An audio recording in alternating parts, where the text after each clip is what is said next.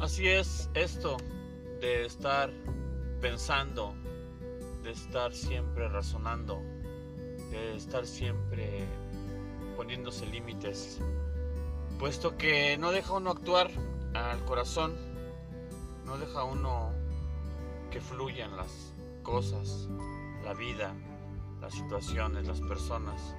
Se aferra uno a razonar, a pensar que uno puede arreglar muchas cosas cuando en realidad lo único que necesitas es soltarte y dejarte llevar por la mano de aquel que te creó y que te hizo a su imagen y semejanza.